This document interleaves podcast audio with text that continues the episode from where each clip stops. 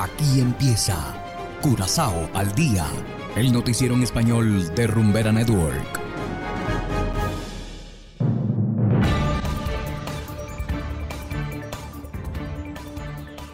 Muy buenas tardes, estimados oyentes de Rumbera Network 107.9 FM. Igualmente saludamos a quienes nos escuchan en formato podcast a través de noticiascurazao.com. Hoy es lunes 3 de abril de 2023 y a continuación los titulares. Frontera con Venezuela abierta a partir de hoy. Director de InterAssure da la alarma sobre fondos de pensiones. Muere hombre alcanzado por un vehículo en plena exhibición en Ronde Club. Y en internacionales, continúan los esfuerzos diplomáticos sin éxito para poner fin al conflicto en Ucrania. Esto es Curazao al día con Ángel Van Delden.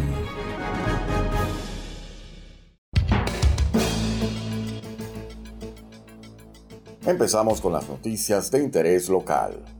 La frontera con Venezuela vuelve a estar oficialmente abierta a partir de hoy los vuelos tipo charter ya son posibles entre Curazao y Venezuela. Ya son tres las aerolíneas del vecino país que han recibido permiso. Estas son Láser, Albatros y Avior Airlines. El tráfico marítimo también es posible a partir de ahora, pero pasará algún tiempo antes de que atraquen aquí las primeras barcazas venezolanas.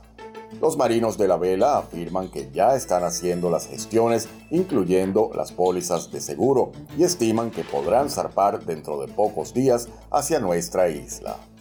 Mientras tanto, las reglas se han endurecido desde que se cerró la frontera en 2019, lo que significa que hay más papeleo involucrado.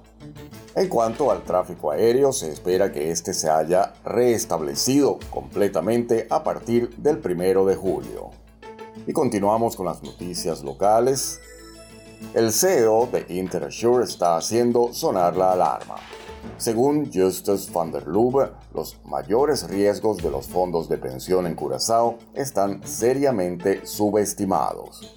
Además del problema de solvencia en Enia, APC también merece una atención crítica en lo que a él respecta, según el director ejecutivo, los pensionados no se benefician de una institución de inversión impulsada políticamente que utiliza la pensión como un medio para resolver problemas o reponer fondos. A pesar de la recuperación de la economía, la aseguradora está preocupada. Por ejemplo, el crecimiento económico no se basa en una política de gobierno coherente y sostenible. La disminución de la población también es perjudicial para las contribuciones a los fondos de pensiones. Y en materia de sucesos, un hombre joven murió ayer en una colisión con un auto de carreras.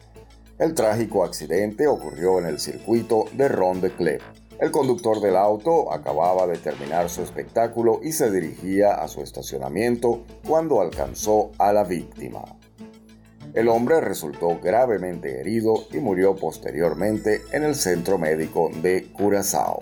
Una lamentable noticia para empezar la semana. A los familiares y amigos deseamos mucha fuerza.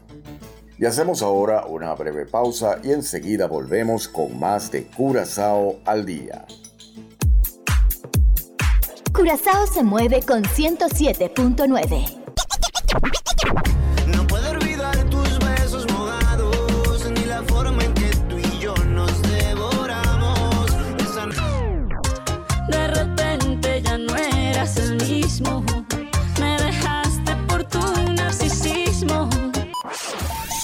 no lo escuchas aquí, no, existe. No existe. Rumbera Curazao, la número uno del Caribe.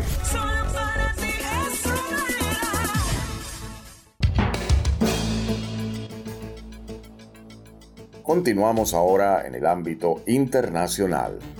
El presidente de España, Pedro Sánchez, defiende la propuesta de paz ucraniana en un encuentro bilateral con su homólogo chino, Xi Jinping, informa Judith Martín Rodríguez desde La Voz de América. Adelante. Muchos expertos en relaciones internacionales observan a China como uno de los pocos actores con la capacidad de influir sobre las acciones del presidente Vladimir Putin, un argumento que tomó todavía más fuerza luego de la última visita entre Xi y su homólogo ruso. Por este motivo, se espera que distintos líderes occidentales visiten Pekín y es que el gigante asiático puede desempeñar un rol crucial en la solución del conflicto en Ucrania. El primero en reunirse con el líder del Partido Comunista chino ha sido el presidente del gobierno de España, Pedro Sánchez, quien durante el encuentro ha defendido el plan de paz propuesto por Kiev y ha pedido el diálogo con el mandatario ucraniano Volodymyr Zelensky para acabar con una guerra ilegal e injusta. La propuesta de Ucrania incluye la restauración del territorio ucraniano previo a la anexión de Crimea por parte de Rusia en el año 2014, un punto al que Rusia se opone pero que defendió el mandatario español. He insistido en la importancia de que Ucrania, como Estado libre y soberano que es, sea quien decida sobre las cuestiones que le afectan. El líder español insistió en la postura de España que condena la agresión del Kremlin y defiende la integridad del tratado internacional que supone la Carta de las Naciones Unidas. En tanto, y según medios estatales chinos, el presidente Xi pidió el fin de la mentalidad de la Guerra Fría y la presión de las sanciones extremas contra Moscú. En las últimas semanas se espera que otros líderes europeos visiten Pekín, como el presidente francés Emmanuel Macron y la presidenta de la Comisión Europea, Ursula von der Leyen. Judith Martín Rodríguez, de América. Y de esta manera, estimados oyentes, llegamos al final de Curazao al día. Trabajamos para ustedes Saberio Ortega en el control técnico y ante los micrófonos Ángel Van Delden. Tengan todos una feliz tarde y será hasta la próxima. Aquí termina Curazao al día, el noticiero en español de Rumbera Network. 107.9 FM.